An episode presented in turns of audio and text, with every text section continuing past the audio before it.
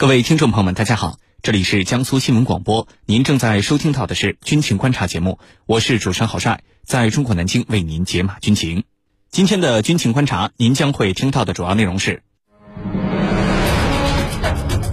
印军计划成立联合指挥中枢，这到底是一个什么机构？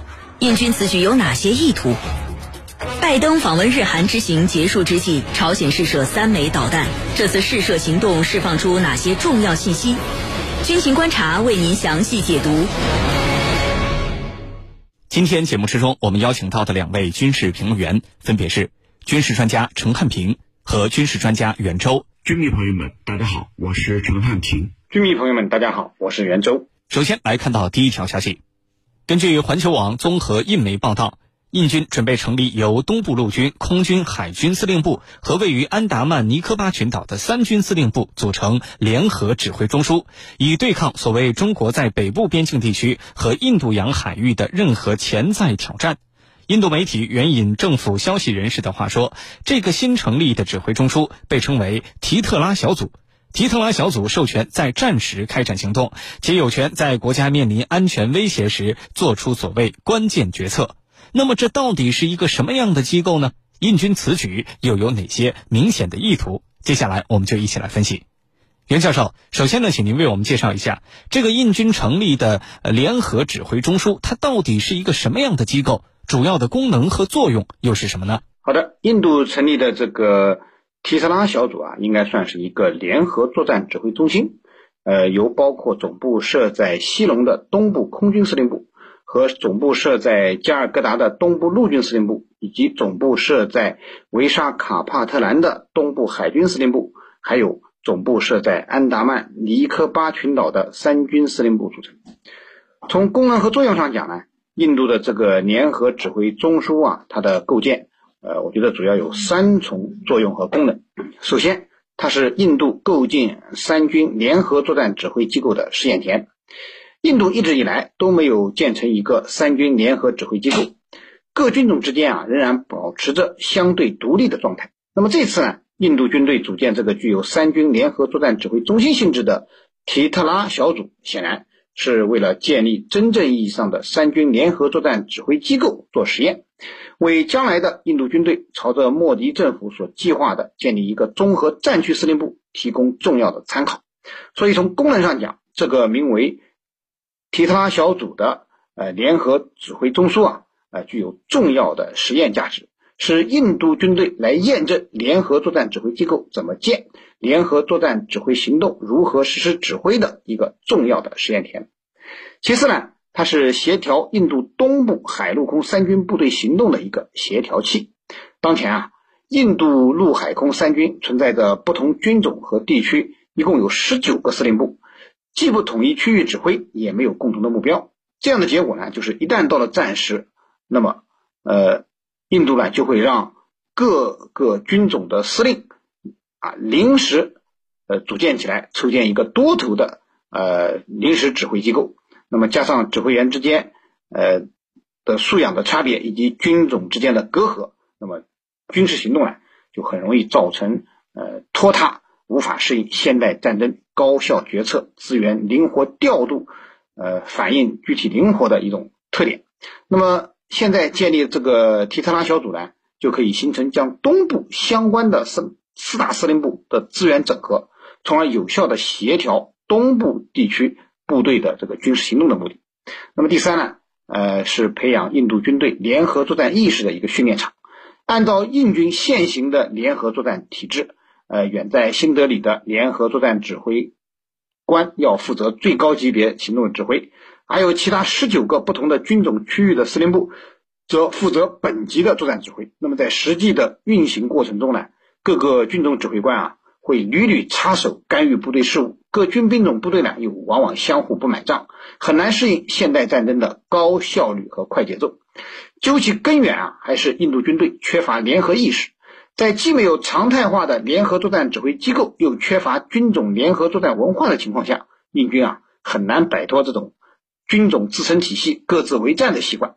现在印军这个联合作战指挥中枢被赋予了很大的权限，那么这就有助于印度军队逐渐形成联合文化，从真正意义上去建设成功一个联合作战指挥体系。当然，印度军队如果在这个建设过程中只是简单的增设了人员和机构，而没有能够完成人员的整合，可能最终的效果并不会太好。上述的功能和作用也不一定会得到充分的发挥。主持人，好，谢谢袁教授。那么，印度成立的这个联合指挥中枢到底有哪些目的？这个举动会不会导致地区局势会变得紧张？对于这方面的问题，程教授您怎么看呢？印度啊，最近新推出了一个东西，这个东西是什么？这个东西叫这个联合指挥中枢。这个联合指挥中枢啊，呃，印度这个自身的语言里头叫特提拉，它是呢由东部空军司令部和东部陆军司令部，还有呢东部海军司令部以及三军司令部这四个司令部联合组成的。他要成立的所谓的联合中枢的计划，最早呢是印度东部空军提出来的。那么，他在这个时刻成立一个所谓的联合中枢，有哪些含义？又有哪些目的？背景又是什么？我想这里头啊，有三点很值得重视。第一个，就是按照新成立的联合中枢的。他们的使命、他们的任务以及他们的功能，首先是在军事、外交、政治这些层面，他们要配合国家的政治、外交行动，要和国家的这个政治、外交要完全的一致，保持一致。我觉得这是非常重要的一点，就是如果现在我印度。我们的外交的重心、军事任务的重心在哪里？那么我们这个中枢的任务就很清晰。第二个呢，它要起到的作用是什么？就是要进行资源的整合、各部队之间的协调。那为什么要建立这样一个联合指挥中枢？其实这和印度军队目前的状况是这个有着密不可分的关系的。我们都知道，我们的军队是步调一致，一切行动听指挥；而印军呢，是各层体系，各自为战，互不服气。空军、海军、陆军双方面各有自己的一套体系，而且呢，相互之间不沟通、不兼容，互不服气。那未来如果成立了这个联合指挥中枢的话，他们的任务就是我们之间完全沟通、资源整合，来应对我们面临的主要的对手。这是第二个看点。第三个就是联合指挥中枢还被赋予了一个特殊的使命。什么特殊的使命？就是在还没有得到授权的情况下，可以先斩后奏，可以先采取行动，然后再进行汇报。也就是说，联合指挥中枢它有着比较高的权力。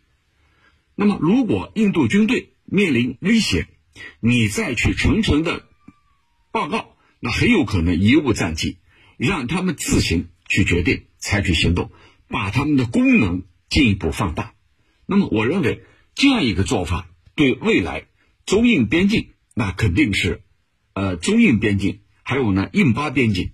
都有可能产生影响，因为一线的官兵他有可能不听命于来自于这个其他更高阶层的指挥，因为他认为事态危险复杂了，可以自行采取行动。那么这样的一个做法呀，其实和第一个我刚才说的是有矛盾的。一切要以国家的政治外交为中心，对吧？你要以国家的政治、经政治、军事这方面。相要保持一致，那万一不保持一致呢？我觉得这里头还是有矛盾的啊。呃，这样一个联合指挥中心，它是在什么样的背景之下成立的呢？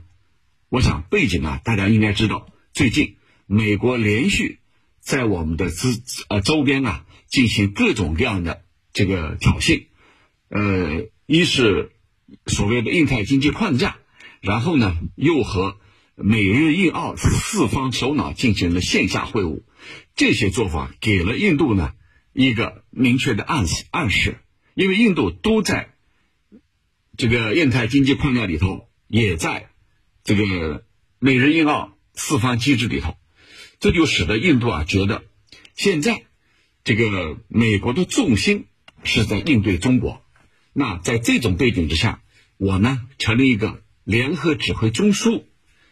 呃，这就可以呢，借这样的一个大背景，来进一步推进我所未来所发挥的作用。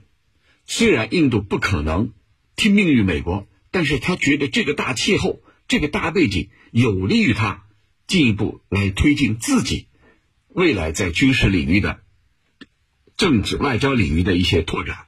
我认为这是一个很重要的背景。主持人。